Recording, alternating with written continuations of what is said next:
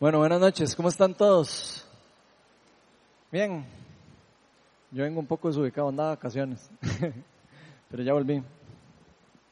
Bueno, para los que me conocen, yo soy Ronald Steinford y yo soy el pastor de Viña Oeste y para mí es de verdad un gozo poder compartir con ustedes, ver a caras ahí que siempre que repiten, algunas personas que están llegando recientemente. Esperamos de que realmente Viña Oeste se convierta, eh, así como es para nosotros, de un hogar, sea para ustedes también bienvenidos. Para los que me conocen, yo creo que todos saben que yo soy un fiebre de la tecnología. ¿Quién me conoce? ¿Quién sabe que, a mí me gusta todo eso, la tecnología? ¿verdad? Bueno, a mí me encanta todo lo que es, lo que tenga que ver con tecnología, con computadoras, eh, particularmente con teléfonos.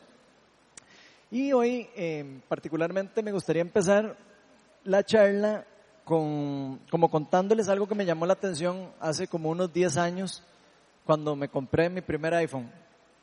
No sé si, si hace tanto tiempo ustedes se, compraron un teléfono inteligente como ese, pero me imagino que todos eh, prácticamente ya conocen los teléfonos inteligentes, ¿cierto?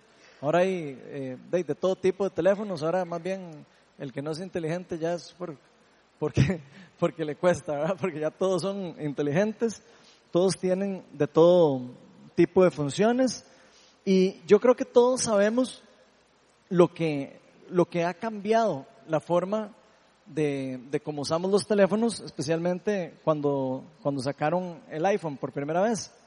Así como decía Steve Jobs, eh, Apple reinventó el, el, celular, decía él, o renovó los celulares. No sé si se acuerdan cómo, cómo eran los celulares antes de los teléfonos inteligentes, pero yo me acuerdo que yo tenía eh, uno que un Motorola que era en blanco y negro. Me acuerdo que, que tenía un jueguillo, eh, el, así el juego más chiva que tenía era un jueguillo de Snakes, que era una culebrita que daba vuelta y se iba comiendo un puntito. Y ese era el juego más chiva que tenía el, el, teléfono. Por supuesto que era algo patético. Terrible comparado a los que hay ahora, ¿verdad? Pero eso era lo que en ese momento se podía jugar con esos teléfonos, o, lo que tenía acceso uno con esos teléfonos. Y eh, prácticamente todo lo que antes no se podía hacer con los celulares, ahora se puede hacer muy fácil con los celulares nuevos. Por ejemplo, no sé si se acuerdan cómo se hacía para mandar mensajes de texto. Uno no podía mandar mensajes de texto porque mandaba uno y no, se, no, no, no, guardaba como el orden bien. No era como ahora que sale uno en azul y otro en verde, como para saber lo que está contestando la persona. Ahora los teléfonos tienen GPS, los teléfonos inclusive ahora tienen Word, Excel, hasta PowerPoint. Imagínense, o sea, ahora andamos prácticamente eh, una computadora en la mano. Es increíble todas las cosas que se pueden hacer ahora con esos teléfonos ni se comparan con lo que se podía hacer con los celulares de ese tiempo. Pero lo interesante de esto, cuando analizamos esto, o yo cuando pienso esto y por lo que me acuerdo, es que luego de tener ya yo el, primer iPhone, que yo me lo compré, ya yo tenía como dos años de tenerlo y yo andaba feliz, ¿verdad? Y mi suegro me veía con ese celular y él decía, yo jamás me voy a comprar un iPhone. Jamás. O sea, yo mi teléfono hace todo lo que yo necesito, lo puede hacer. Yo no necesito ningún eh, teléfono inteligente yo estoy feliz con el mío blanco y negro. Él tenía un Motorola, yo me acuerdo, igual de tapita y él, bueno, eso era, para él era lo máximo. Él decía que no necesitaba ningún teléfono moderno y que él ya había aprendido a usar su celular, ya sabía lo que tenía en la mano y ya, y eso era lo que necesitaba.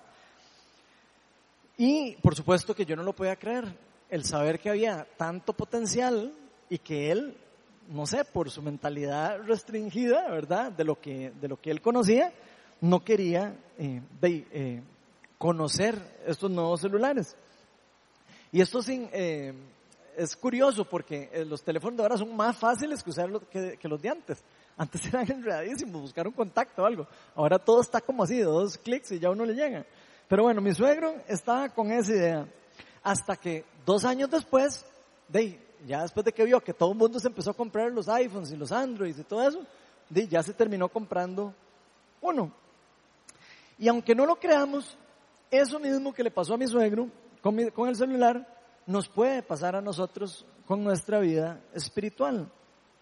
De hecho, algo parecido le pasó a los fariseos, a los maestros de la ley en la época de Jesús, cuando ustedes leen los evangelios, los fariseos, los que enseñaban la palabra de Dios.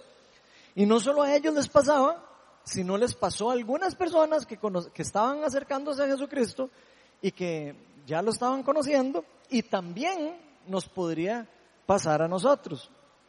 Ellos no creían posible, esos fariseos o estas personas, inclusive algunas que habían conocido a Jesús, no creían posible que Dios pudiera renovar o transformar eh, las prácticas religiosas que ya ellos tenían toda una vida y generaciones de, de, aprender y de hacer y todo lo que ellos lo hacían, lo hacían de una manera y no podían entender cómo Dios podía venir a cambiar ciertas cosas de esas cosas, o sea, como a, a salirse de la caja, de la estructura que ellos estaban acostumbrados a tener.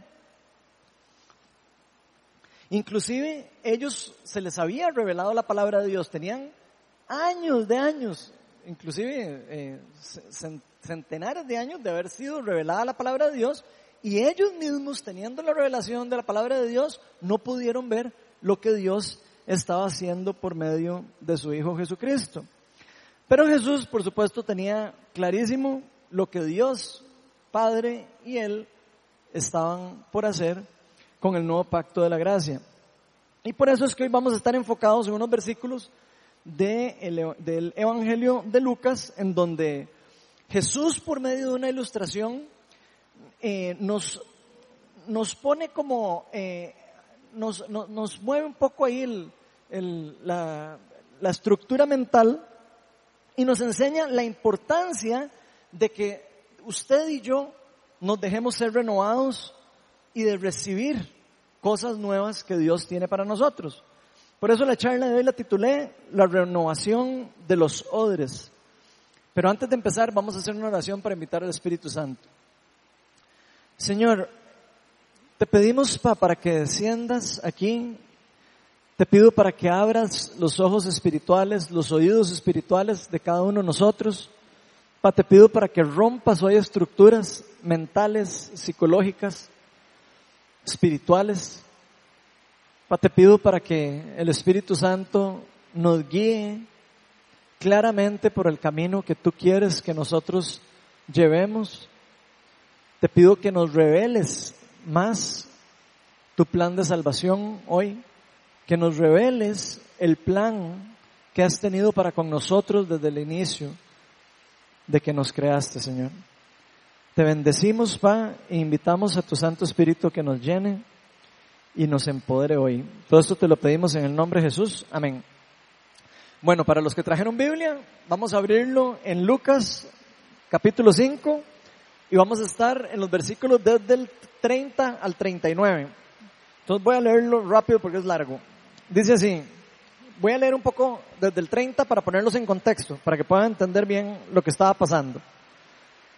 Dice, pero los fariseos y los maestros de la ley, que eran de la misma secta, reclamaban a los discípulos de Jesús, ¿por qué comen y beben ustedes con recaudadores de impuestos y pecadores? No son los sanos los que necesitan médico, sino los enfermos, les contestó Jesús. No he venido a llamar a justos, sino a pecadores para que se arrepientan.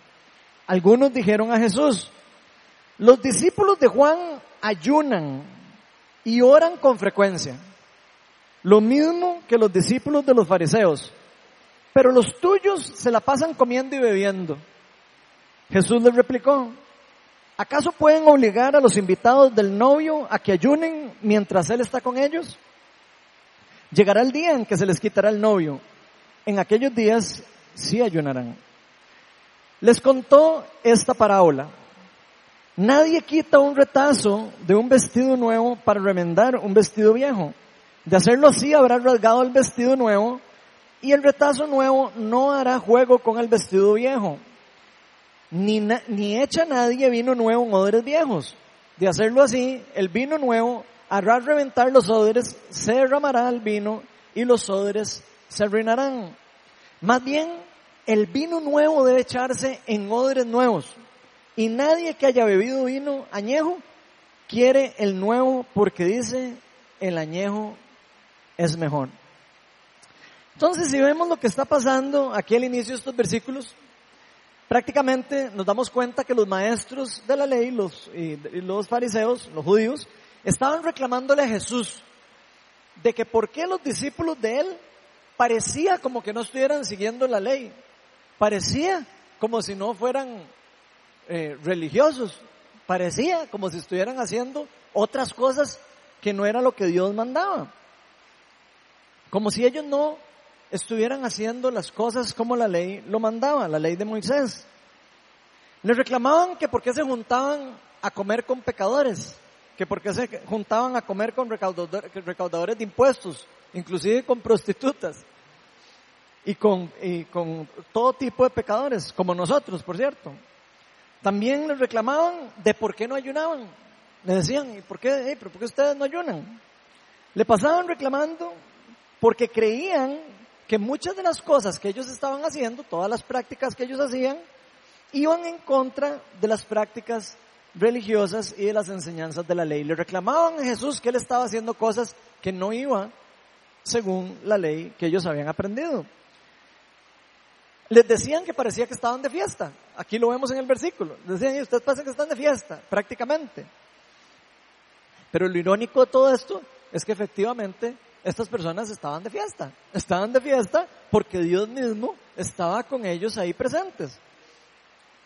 Muchos de los problemas de los fariseos específicamente era que le daban muchísima más importancia a las tradiciones, a las prácticas, a todas las cosas que ellos habían aprendido, todo lo que habían aprendido de la ley de Moisés, lo que se les había enseñado de generaciones en generaciones. Estaban más preocupados ellos por cumplir todas esas reglas y, no solo la ley de Moisés, ellos empezaron a ponerse más cargas y más leyes, a tal punto que no podían desamarrar un burro, un sábado o cosas así. Entonces ellos estaban preocupadísimos por cumplir esa estructura religiosa que se habían prácticamente impuesto y puesto más carga todavía sobre ellos. Estaban más preocupados de eso que por cumplir el principal objetivo por lo que la ley de Dios se les había dado. Y eso nos puede pasar a nosotros. Es algo fácil que nos pase a nosotros también. Muchas veces a nosotros se nos, se nos, se nos podría salir de nuestra, de nuestra vida cotidiana el querer solo hacer las cosas que están en la ley sin tener el por qué estoy haciendo eso, por qué Dios lo estaba haciendo. A veces nos preocupamos más por seguir los estatutos, por más por figurar, porque es lo que dicen las personas cuando me ven, que irán a decir, Ronald no está haciendo eso, Ronald no hace lo otro, o el otro día el otro estaba en tal lugar y qué barbaridad, y etcétera, etcétera. Muchas veces nos preocupamos por, también por aparentar, de que estamos haciendo todo bien, lo que otras personas digan que estamos haciendo. Y nos, a veces nos ponemos más atención a eso que en el valor y en el principio que hay detrás de la ley de Dios y de la iglesia en general. Por ejemplo, en la, en la iglesia muchas veces empezamos a preocuparnos más por los programas, nos preocupamos más porque las clases salgan bien, porque la charla salga bien, que la adoración sea de alto nivel, nos preocupamos por demasiadas cosas antes, y antes de preocuparnos por lo más esencial que Dios nos quiere dar. Y de hecho llegamos a tal punto en que empezamos a perder el rumbo de lo que Dios realmente quiere que nosotros hagamos. Dejamos de amar más a las personas por seguir los programas, por seguir las cosas que tenemos que hacer. Pero por otro lado, si vemos bien, Jesús tenía claro cuál era el objetivo y su misión. Él tenía muy claro qué es lo que él venía a hacer. Y su verdadera misión era alcanzar a los necesitados, alcanzar a los enfermos, alcanzar a los pecadores, a los que tenían en su ser el reconocimiento, que podían reconocer que ellos necesitaban ayuda, que ellos necesitaban un Salvador. Las personas que tenían la humildad para darse cuenta que necesitaban ayuda. Curiosamente, no es lo mismo que podemos ver en la actitud de los fariseos, como lo estamos viendo aquí. Ellos se creían sanos, se creían que no necesitaban aprender más, se creían que ya lo que la ley les había enseñado era suficiente, que ya no necesitaban hacer nada más, que ya no se podían salir de ningún lado, porque no, eso era lo único que tenían que aprender.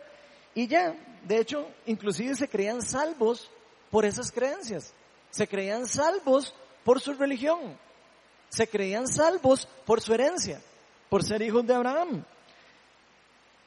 Linaje escogido de Dios. Ellos decían, yo soy hijo de Abraham. A cada rato ustedes lo pueden ver en, en el Nuevo Testamento. Ellos se creían, de hechos, superiores a los demás. Veían a los demás como yo soy hijo de Abraham y usted no. Así era como ellos veían a los demás. Pero la pura realidad es que ellos estaban bastante equivocados. Y así es como Jesús se los, hace, se los hace ver en varios lugares del, de, la, de, la, palabra de Dios cuando, que lo podemos ver en, en los evangelios. Por eso Jesús los enfrentaba, especialmente a los religiosos, especialmente a los que creían que tenían todo resuelto. Los enfrentaba. Y les decía cosas increíbles. Les decía, ustedes no son hijos de Dios, ustedes son hijos del diablo. Imagínense ustedes, a, los, a las personas más religiosas del, de la ley judía. Ven lo que dice Juan 8, 42, del 42 al 44. Si Dios fuera su padre, les contestó Jesús, ustedes me amarían. Si Dios fuera su padre, ustedes me amarían a mí. Porque yo he venido de Dios y aquí me tienen. Y no he venido por mi propia cuenta, sino que Él, sino que Él me envió. Sino que Él me envió. ¿Por qué no entienden mi modo de hablar?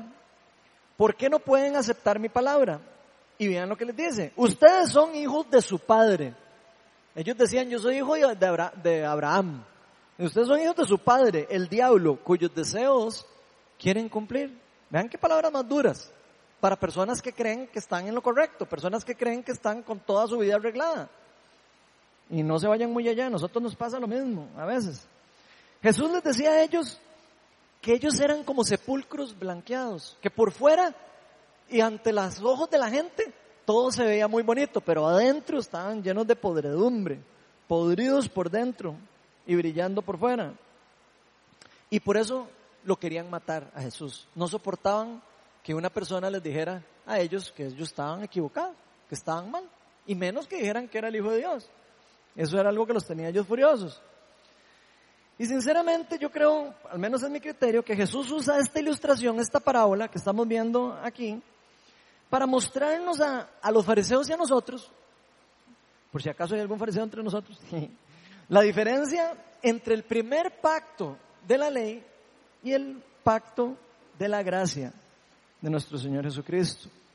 Y si vemos, hoy vamos a ver tres puntos de lo que Jesús explica o, trata de, enfocar en, este, en esta parábola o en este pasaje. Como primer punto, en el versículo 36 dice, nadie quita un retazo de un vestido nuevo para remendar un vestido viejo. Pongan atención a eso. De hacerlo así, habrá rasgado el vestido nuevo y el retazo nuevo no hará juego con el vestido viejo. Jesús aquí comienza hablándoles de las, de las partes de un vestido. Usa un vestido como una analogía o como una parábola para explicarles a ellos este concepto tan importante que vamos a estar viendo hoy. Y de hecho, si ustedes se, se recuerdan, en el Nuevo Testamento hay varias veces que se nos habla de una nueva naturaleza y de una vieja naturaleza. Si ustedes leen el Nuevo Testamento o las cartas paulinas, se van a dar cuenta que se nos habla de una antigua naturaleza y una nueva naturaleza. Se nos habla de un nuevo ropaje y un antiguo ropaje. La Biblia se refiere normalmente a la antigua naturaleza, al estado de muerte espiritual después de que el ser humano quedó alejado y separado de la presencia de Dios. Después de que, la, de que el, ser humano cayó en, la, en el pecado, quedó en un estado de muerte espiritual. Esa condición en la que todas las personas en el mundo sin excepción nacen separadas de la presencia de Dios después de la caída. Esta vieja naturaleza del ser humano es el ser humano que no conoce nada de Dios, que no quiere saber nada de Dios, que cree que no necesita nada de Dios o que cree que no necesita cambiar nada. Que el, el ser buena gente, el que ser bueno, el que portarse bien, es suficiente para agradar a Dios o para eh, ser justificado ante Dios. Pero la Biblia nos habla de que luego de que nosotros conocemos a nuestro Creador, después de que nosotros aceptamos a Cristo en nuestro corazón, nosotros pasamos a ser unas nuevas personas, una nueva criatura, dice la palabra. Se nos dice que somos transformados por el poder del Espíritu Santo. en algunos lugares se nos dice que volvemos a nacer. Es como si estuviéramos muertos y vamos a pasar a una nueva vida espiritual. La Biblia dice que cuando eso pasa, nosotros empezamos a ser transformados por el poder del Espíritu Santo. Nuestra vida empieza a ser transformada. No es algo inmediato, es algo que entra en un proceso de santificación. Afecta la forma en cómo somos, la forma en cómo nos comportamos, la forma en cómo reaccionamos, cómo gastamos la plata, dónde la invertimos, qué hacemos, cuál es nuestra actitud ante la vida. Todo eso empieza a ser transformado por el proceso de la santificación. Todas las cosas, dice la palabra de Dios, que se hacen nuevas. Las cosas viejas eran viejas y las nuevas se hacen nuevas. Y a partir de este punto del renacer espiritual, a partir de este punto, cuando restablecemos nuestra relación con Dios, nos convertimos en una nueva persona, con una nueva naturaleza y con un nuevo propósito. Un propósito que se nos había dado originalmente en el Edén, pero se había perdido por culpa de la caída. Vean lo que nos dice el apóstol Pablo en Efesios 4 del 22 al 24. Dice, con respecto a la vida que antes llevaban, se les enseñó que debían quitarse el ropaje de la vieja naturaleza, la cual está corrompida por los deseos engañosos. Ser renovados en la actitud de su mente y ponerse el ropaje de la nueva naturaleza, creada a imagen de Dios en verdadera justicia y santidad. Eso es como Pablo describe ese, eso que yo estoy explicando. Pablo nos dice que para quitarnos esa vieja naturaleza, nosotros primero tenemos que ser renovados. No solo espiritualmente, sino también en nuestra mente.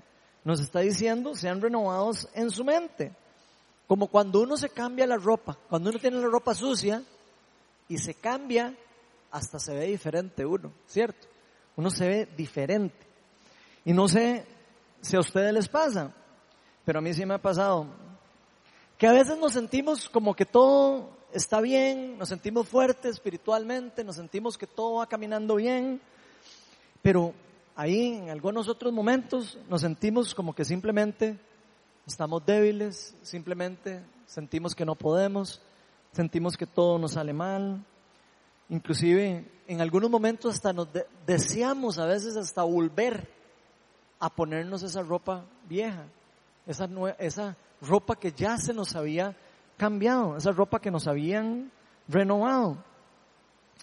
A mí me pasa muchas veces que a veces empiezo a caminar recto, en un camino eh, de justicia, en un camino de oración, de santidad, y de repente las cosas del mundo, las preocupaciones del mundo, lo afligen a uno y lo alejan de ese camino. Eso es algo normal para las personas que estamos en santificación, que estamos en un camino de santificación. El problema es cuando nosotros no nos damos cuenta que tenemos que permanecer en el camino según lo que Dios nos enseña de mantenernos firmes. Dios nos dice por medio de Pablo, pónganse el ropaje. Es una acción. Pónganse el ropaje de la nueva naturaleza creada a imagen de Dios en verdadera santidad y justicia. Y aquí es importante, yo creo, recordar una cosa de lo que está hablando aquí Jesús. Porque si ustedes se ponen a ver, el tipo de material que más se usaba en esa época para hacer la ropa, ¿cuál, cuál era? ¿Quién sabe de qué hacían la ropa? Algodón. Todavía. Pero en esa época era muy común el algodón. Y Em, ¿Qué pasa aquí, eso es importante, saber el tipo de material de lo que cuando Jesús está hablando de un vestido, ¿por qué Jesús usa esta metáfora de un vestido y un, y un parche en el vestido y todo eso? ¿Por qué está Jesucristo hablando de esas cosas que a veces no entendemos? ¿Qué pasa cuando uno tiene una ropa nueva de algodón y la lava? ¿Se qué? Se encoge. Y cuando uno lo usa muchas veces, ya llega un momento en donde ya como que ya se encoge y ya no se estira tanto como la primera vez, ¿cierto? ¿Qué creen que le puede pasar a, una, a un vestido, si, a un vestido viejo de algodón? Si se le hace un hueco y ustedes agarran un parche de tela nueva de algodón y la cosen fuerte al vestido. Y después la lavan. El parche se va a encoger más que la tela del vestido, ¿cierto? Porque es una tela nueva. Entonces el parche se rompe. Las telas se deforman diferentes porque son telas de épocas diferentes. El remiendo nuevo se encogería y reventaría la costura. Eso es lo que está explicando Jesús de la, de la analogía de los vestidos. Jesús está hablando a los fariseos acerca de la importancia de volver a nacer espiritualmente, de la importancia de ponernos el nuevo ropaje que viene con la, como parte de un paquete del, del ser revestidos de la naturaleza divina que nuestro Señor Jesucristo nos, nos da por gracia, por medio de fe. Es algo que Él nos regala, no es algo que nosotros podemos obtener por nuestras propias fuerzas, es algo que Él nos regala, es un regalo otorgado únicamente por fe, no por obras, no es algo que usted y yo por esforzarnos lo podamos hacer, sino solo por fe en Jesucristo. Y yo creo que Jesús usa este ejemplo para decirnos que nadie debería de querer volver a usar el vestido viejo ya teniendo un vestido nuevo. Nadie debería querer hacer eso. De hecho, hasta nos aclara que tampoco debemos tratar de remendar partes de esos vestidos. No solo nos dice quítese de eso y póngase el nuevo, sino nos dice no trate de usar un pedacito del viejo con el nuevo, porque no son compatibles, no son tan compatibles, se puede dañar si usted hace eso. En pocas palabras, después de haber sido revestidos por la gracia de Dios, no podemos volver a querer ganarnos el amor de Dios por las propias obras. Eso es lo que Jesús está tratando de decir por medio de las obras de la ley. Jesús está refiriendo al pacto de la ley o al pacto de los mandamientos de la ley de Dios como el vestido viejo y al nuevo pacto de la gracia como el nuevo vestido. Eso es lo que Él nos está diciendo. Tal vez muchos de nosotros queremos acomodar las cosas espirituales alrededor de nosotros, todas las que conocemos, de Dios a nuestra antigua forma de ser, a nuestra antigua forma de vivir. Queremos acomodar las estructuras religiosas a lo que yo quiera, a lo que yo, a lo que a mí me parece mejor, inclusive si yo he practicado ciertas cosas en el pasado y creo que eso es mejor que lo nuevo. Eso es importante. Tal vez queremos acomodar la palabra de Dios y el gran regalo que Él nos ha dado por la vida, muerte y resurrección de su Jesucristo a nuestra comodidad. Pero si en verdad tratamos de agradar a Dios por nuestras propias obras, lo único que nosotros vamos a poder, a que vamos a sufrir, según lo que nos está diciendo Jesús, es que se va a fruncir el vestido. Si, si nosotros tratamos de volver a agradar a Dios por nuestras obras, nos vamos a nosotros a cargar y nos vamos a terminar reventando. No vamos a poder llevar la carga que eso significa, porque ninguno de nosotros puede cumplir la ley a cabalidad todo el tiempo. Somos personas imperfectas. Solo por medio del Espíritu Santo y por la unción del Espíritu Santo es que nosotros podemos acoplarnos a la ley y a los mandamientos de Dios. Si hacemos, si tratamos de ganarnos el amor de Dios por nuestras obras, vamos a terminar totalmente frustrados. Vamos a sentir culpables porque a veces no, damos, no podemos dar todo lo que siempre deberíamos de dar. Vamos a sentirnos que no estamos dando lo todo. Pablo tenía muy claro este concepto que Jesús está explicándole aquí a los fariseos. Vean Gálatas, vean lo que dice en Gálatas 3 del 1 al 5. A los Gálatas les estaba pasando algo parecido. Aquí casi que les invito a que piensen en vez de Gálatas, guasimeños, porque es lo mismo. Guasimeños torpes, Gálatas torpes. ¿Quién los ha hechizado a ustedes ante quienes Jesucristo crucificado ha sido presentado tan claramente? Solo quiero que me respondan a esto. ¿Recibieron el Espíritu por las obras que demanda la ley o por la fe con la que aceptaron el mensaje? Piensen bien esa pregunta.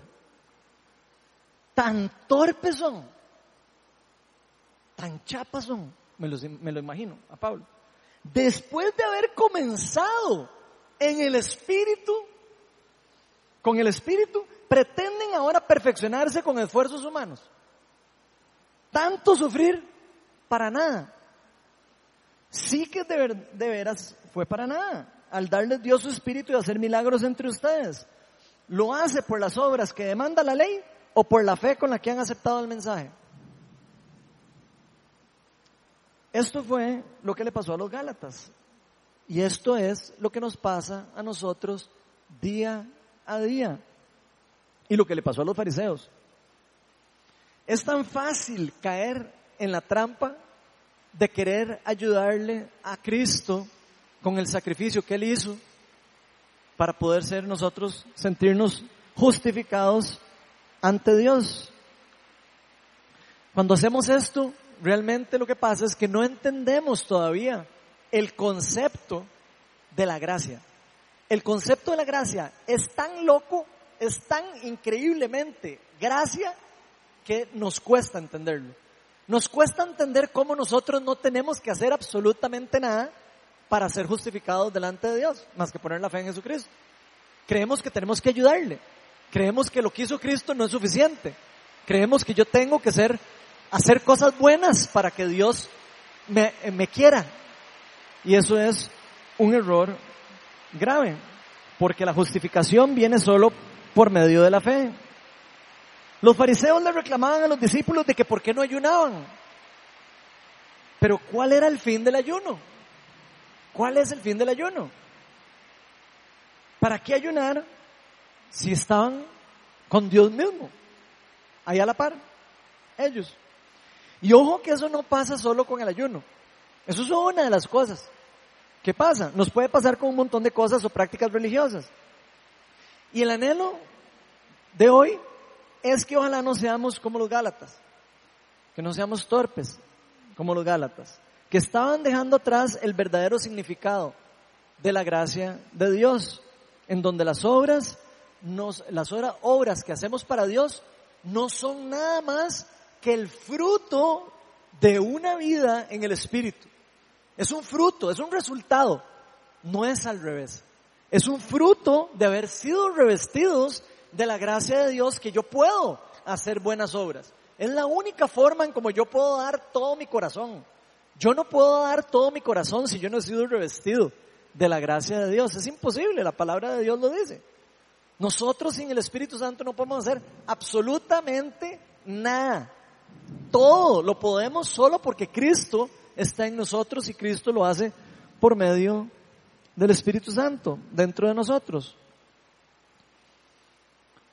Ahora, por supuesto que las obras, las buenas obras son agradables ante los ojos de Dios. No vayan a confundir lo que estoy diciendo. Que sean agradables a los ojos de Dios no quiere decir que nos justifican delante de Dios.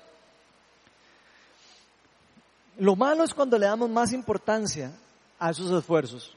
Tenemos que esforzarnos para hacer buenas obras, sí, está bien, pero no con el fin de querer llamar la atención de Dios, no con el fin de querer llamar la atención de los de la comunidad, no con el fin de querer aparentar ser más espiritual unos que otros, sino por amor a nuestro Señor Jesucristo, porque sabemos que Él es el que nos ha transformado y es que por gracia nos ha perdonado todos nuestros pecados.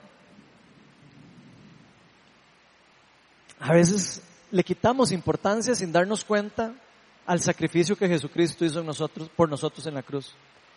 Cuando Jesucristo murió en la cruz, Jesús dijo, consumado está, ya está listo. La obra redentora de la humanidad ya está lista.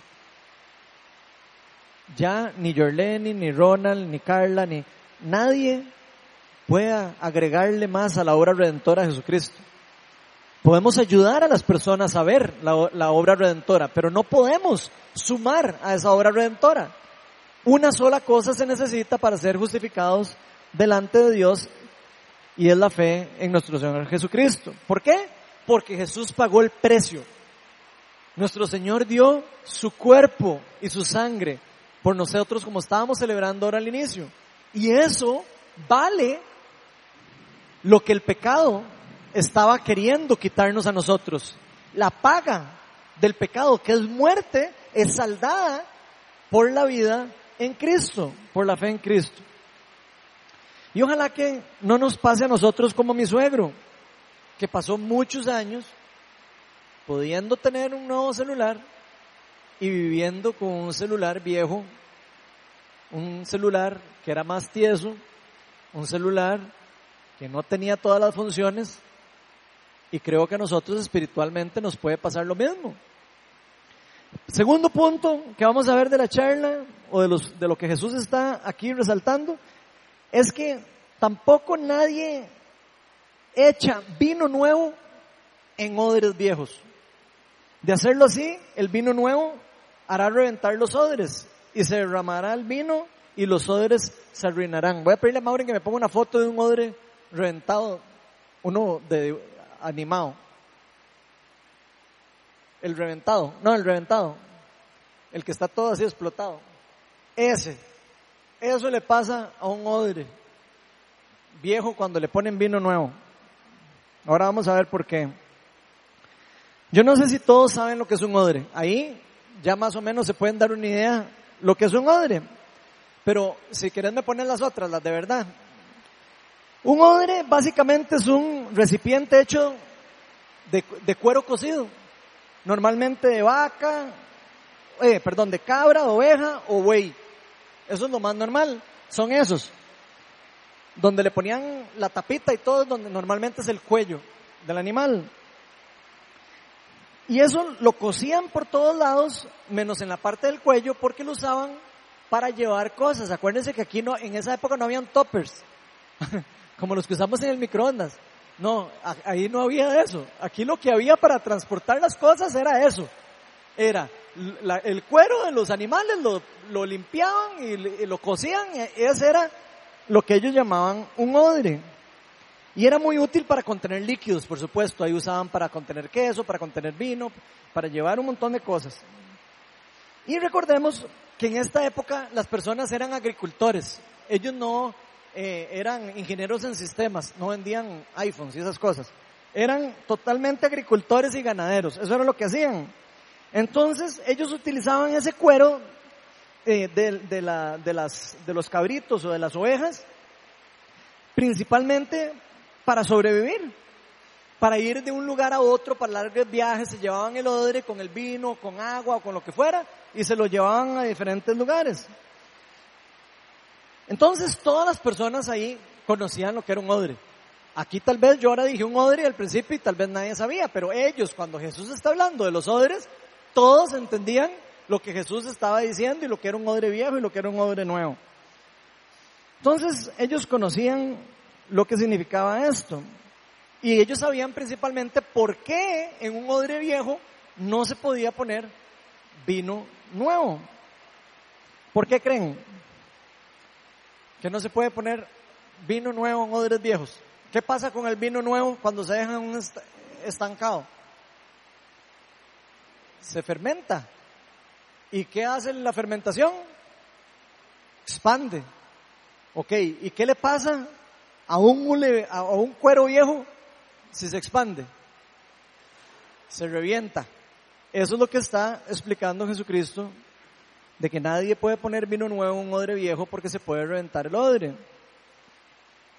Entonces, ellos, ¿qué es lo que hacían con eso? Los odres, como se usaban para caminar de un lugar a otro, de ahí, con el sol y con el tiempo, de ahí se ponía viejo el odre. no es que cumplía muchos años de, de, de, la cabrita, es que se ponía ya, se ponía, se ponía duro, se ponía tieso de tantas veces que lo usaban y de recorrer largos caminos. Entonces ellos sabían que no podían colocar el vino ahí. Ellos sabían que si colocaban el vino nuevo se podría reventar el odre.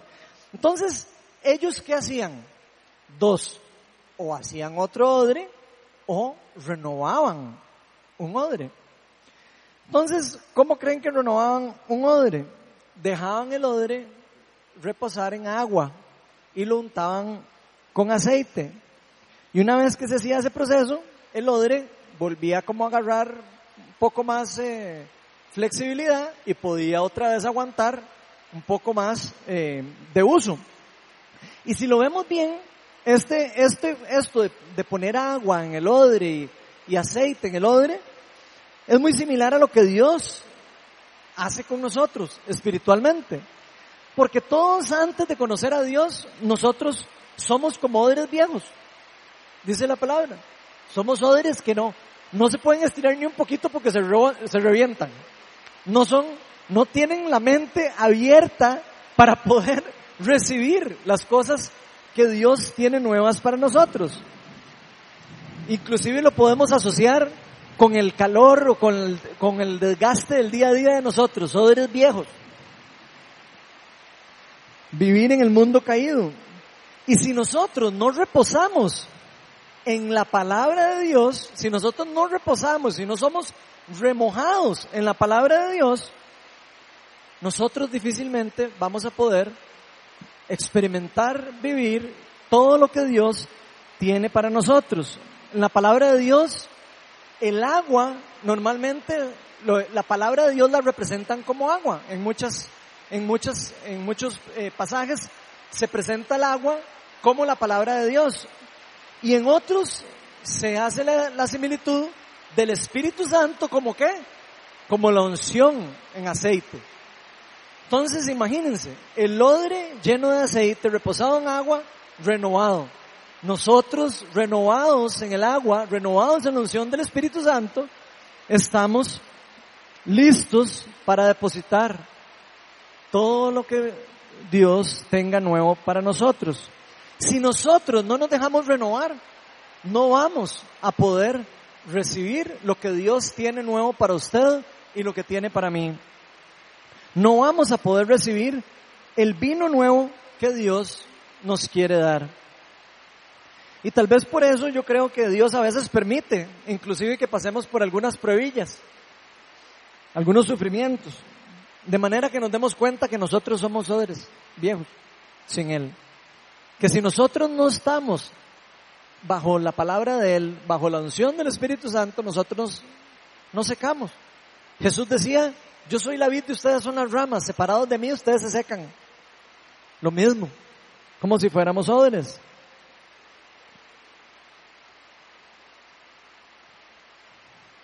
Como si fuéramos recipientes viejos endurecidos. Pero normalmente, ¿qué pasa después de las pruebas? Los que han pasado por pruebas saben, después de las pruebas o de pasar por el desierto, normalmente Dios nos renueva y nos pasa la untadita de, aceite y la untadita de, de agua y del Espíritu Santo. Nos llena con su palabra y con el Espíritu Santo y nos hace recordar que nosotros necesitamos de Él día y noche. Antes de Dios, grábense esto en la mente, antes de Dios darnos a nosotros lo mejor, primero nos quiere transformar. Antes de Él darle a usted todo lo que Él le va a dar, primero lo va a querer transformar a usted, lo va a querer renovar, lo, lo va a querer hacer renacer del Espíritu, lo va a querer hacer una nueva naturaleza, una nueva naturaleza que le va a permitir a usted y a mí y a todos el poder estar conectados con lo que Dios está haciendo, nuevos recipientes, de odres viejos a odres nuevos. En las bodas de Caná Jesús nos enseña que Dios deja el mejor vino para cuándo? Para el final. Jesús saca el mejor de su vino lo transforma al frente de todos y hace el primer milagro que se ve en el Evangelio de Juan. Lo hace para demostrarnos también que Él a última hora saca lo mejor. No es como las otras personas que sacan el mejor vino al inicio. Así que Dios tiene cosas para usted y para mí y las mejores de las cosas están por venir. Las mejores de los vinos de Dios están por ser depositados en nosotros. Pero primero tenemos que dejarnos transformar, tenemos que dejarnos moldear por el Espíritu Santo. Dios quiere renovarlo a usted y a mí. Dios quiere transformarnos. Dios quiere santificarnos. Dios quiere enseñarnos que podemos seguir la ley, pero en el poder del Espíritu. No por nuestras propias fuerzas, no por nuestros esfuerzos, no porque nosotros queramos agradar a Dios, sino porque lo vamos a hacer por un resultado que viene de ese renacer espiritual. Dios siempre quiere lo mejor para nosotros. Tan solo si nosotros nos dejáramos renovar, transformar, moldear, dice la palabra que nosotros somos como vasijas de barro y Él nos está cambiando la forma, nos está haciendo. Dios es el alfarero y nosotros somos vasijas de barro, dice la palabra. Y a veces a nosotros nos moldean un poquito y ya nos estorba. Y no sabemos que Dios tiene una obra en proceso en nosotros.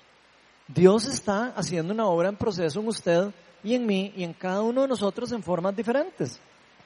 Solo tenemos que dejarnos renovar y dejarnos llevar por lo que Dios quiere hacer en nuestra vida. Si nosotros hacemos eso, yo les garantizo a que van a poder ver renovación en sus vidas. Vamos a poder ver renovación en nuestras vidas, en nuestras comunidades, en las relaciones, en todas las cosas que hacemos.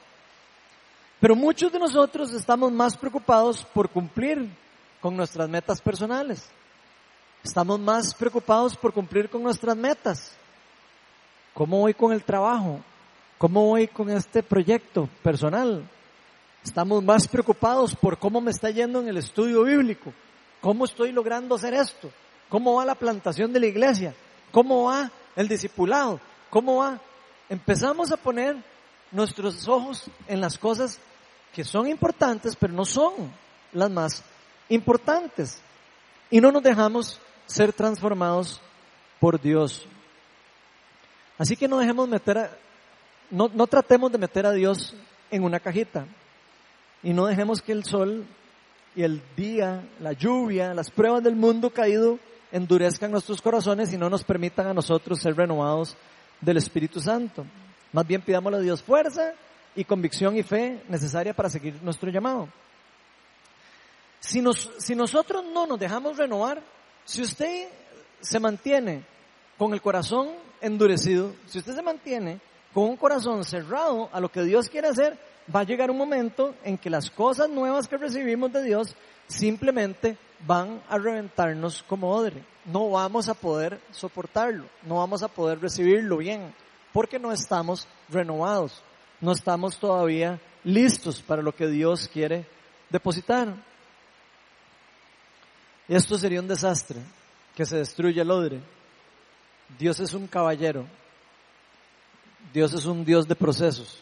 Y Él sabe el proceso que está haciendo en cada uno. En cada uno a su tiempo, en cada uno a su manera. El tercer y último punto que me gustaría resaltar de este pasaje es que más bien el vino nuevo debe echarse en odres nuevos. Y dice el versículo 38 que nadie que haya bebido el vino, el vino añejo quiere el nuevo. Vean eso, eso no, es casualidad. Todos los que han probado el vino añejo ya no quieren el nuevo. Ya se acostumbraron al viejo. Y nosotros somos muy, muy de eso. Somos muy, diría uno, en, en forma malcriada y fea, animales de costumbre.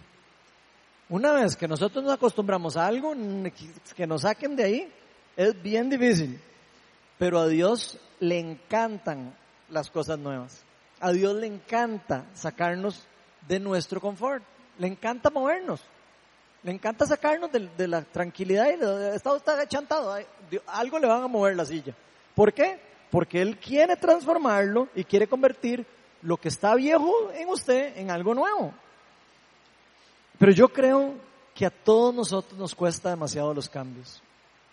Y yo soy culpable, yo lo acepto. A mí me cuesta mucho los cambios, yo no sé ustedes. Pero una vez que yo estoy haciendo algo y ya yo me acostumbro, ay, ay, ay, que me saquen de ahí, ¿verdad? Lo incómodo que es. Pero creo que este pasaje Dios lo usa para decirnos a nosotros, vean, yo puedo depositar cosas nuevas en cualquier momento en ustedes. Y ustedes tienen que estar listos, tienen que estar listos para dejarse transformar. Probablemente nos dé miedo el cambio. Hay cambios que dan miedo, hay cambios que aterran un poco. Miedo al rechazo o al fracaso. Pucha, me irá a ir bien con este nuevo cambio que estoy haciendo. Cambié la forma en cómo hago todos los días las mismas cosas. Me irá a salir bien. Son el tipo de cosas que nos pasa a nosotros. Cuando nos cerramos en creer nosotros que todo ya lo tenemos controlado y que ya todo lo sabemos y que ya todo, no necesitamos nada que aprender y renovar, estamos listos. Si usted se siente que ya sabe toda la palabra de Dios, que ya se ha leído toda la Biblia, que ya se ha llevado todos los discipulados, si usted siente que usted ya sabe todo, déjeme decirle que así no funciona. Todos tenemos todos los días cosas que aprender nuevas. Usted lee un pasaje 20 veces y le aseguro que 20 veces, las 20 va a entender algo diferente o Dios le habla algo diferente, dependiendo de lo que usted necesite, porque la palabra de Dios es dinámica. La palabra de Dios está diseñada para que haga el efecto que tiene que hacer en la persona en todo momento, en todo lugar. Ojalá que no nos pase como a mi suegro, que tenía miedillo de cambiar el celular. Y lo que se estaba perdiendo él, se estaba perdiendo tantas cosas. Word, Excel, PowerPoint en el celular, el email, los juegos en colores. Imagínense todo lo que nosotros nos estamos perdiendo si creemos que vamos a agradar a Dios por las obras.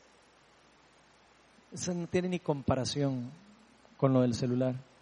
Es una pequeña ilustración. No tenemos que tener miedo al cambio. Si hay algo que realmente me gustaría pedirle a Dios, es que no caigamos en ese mismo error. Porque esto le pasó a las personas más preparadas, más inteligentes, más estudiadas en la palabra de Dios. Pasó a los fariseos y a los saduceos y a todos esos useos. no, no, fariseos y saduceos, por lo menos que yo sepa. Le pasó a los más preparados. ¿Por qué? Porque fueron muy rígidos. Dijeron, mi Dios es así. Y de aquí no se sale mi Dios. Imagínense. El Dios creador todopoderoso, creador de los cielos y la tierra, lo querían meter en un marco chiquitito donde decían, de aquí no se mueve mi Dios. Y Dios demuestra que Él se sale del marco. Se sale del marco y nosotros tenemos que estar flexibles para dejarnos ser guiados por el Espíritu Santo.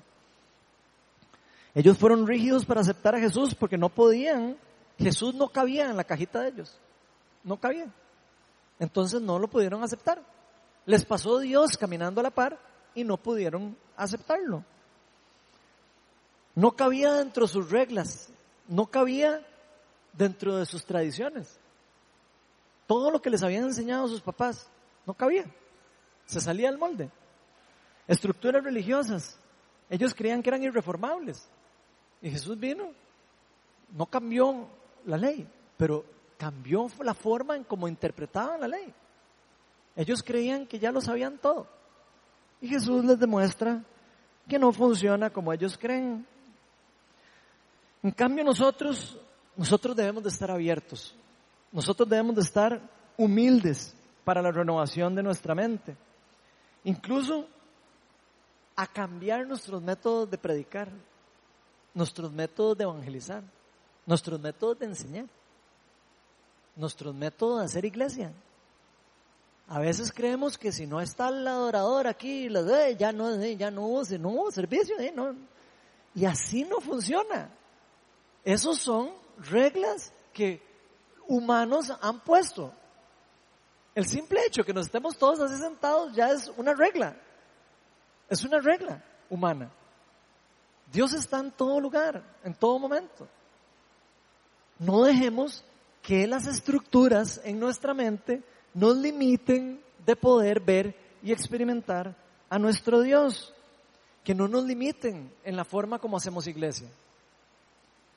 La iglesia está en nosotros, Cristo está en nosotros. Nosotros salimos de aquí y seguimos siendo personas empoderadas con el Espíritu Santo, no solo cuando estamos aquí. Nosotros tenemos que estar abiertos a la renovación de nuestra mente y a lo que el Espíritu Santo quiere hacer. Nuestros ministerios no deberían de ser tan, tan restringidos, tan rigurosos, de manera que no dejemos campo a la renovación y el mover del Espíritu Santo. Vean lo que dice el profeta Isaías, ya voy a terminar. Isaías 42.9. Esto es una profecía de lo que Dios iba a hacer con todo eso. Estamos hablando. Dice, las cosas pasadas se han cumplido y ahora anuncio cosas nuevas. Les, y se las anuncio antes de que sucedan. Así que prepárense.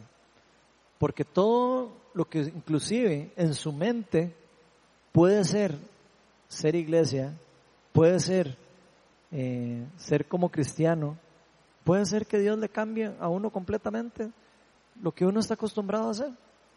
Y tenemos que estar abiertos para decir sí al Espíritu Santo y no a la estructura. Todos los que lideran cosas saben lo difícil que es romper la estructura a veces, porque queremos cumplir con nuestros objetivos. Y se nos olvida que Dios tiene objetivos antes que los nuestros. Dios quiere hacer muchas cosas por medio de cada uno de nosotros. Cada uno de ustedes, incluyéndome a mí, Dios tiene algo en particular que Él quiere hacer. Él quiere hacer cosas nuevas con cada uno de nosotros. Él quiere que usted y yo lo conozcamos en espíritu y en verdad. Que seamos genuinos. Y saben que yo siento que estas palabras del profeta Isaías son para nosotros. Siento que son para Viña Oeste y siento que son para la iglesia y para el cuerpo de Cristo en general. Si tan solo estuviéramos más atentos a escuchar la voz de Dios y dejarnos guiar por Él. Si Él nos habla, darle campo y dejarlo hacer. Ojalá que no tratemos de meter a Dios dentro de una cajita como le pasó a los fariseos que tenían una idea específica de cómo Dios hablaba inclusive, cómo Dios hacía las cosas que Dios había dicho, cómo trabaja Dios, y eso les terminó dejando una ceguedad espiritual. Se terminaron bloqueando de lo que Dios estaba listo por hacer con el pueblo de Israel. Muchas veces necesitamos inclusive desaprender cosas que hemos aprendido. Y yo quiero retarlos a que estén listos para desaprender algunas cosas que hemos aprendido, acerca de cómo adorar a Dios, acerca de cómo se sigue a Dios, acerca de cómo es Dios. Que seamos moldeables por el Espíritu Santo. Y así poder disfrutar del vino nuevo que Dios quiere darnos, que Dios tiene cosas buenas para nosotros. Por eso dejemos al Espíritu Santo guiar nuestra vida, renovar nuestro cuerpo, nuestra alma, nuestro espíritu, nuestra forma de predicar, nuestra forma de hacer iglesia, nuestra forma de hacer inclusive amistad, familia, pero lo más importante, que nos dejemos transformar en nuestra forma de ser y nuestra forma de vivir. Vamos a ponernos todos de pie.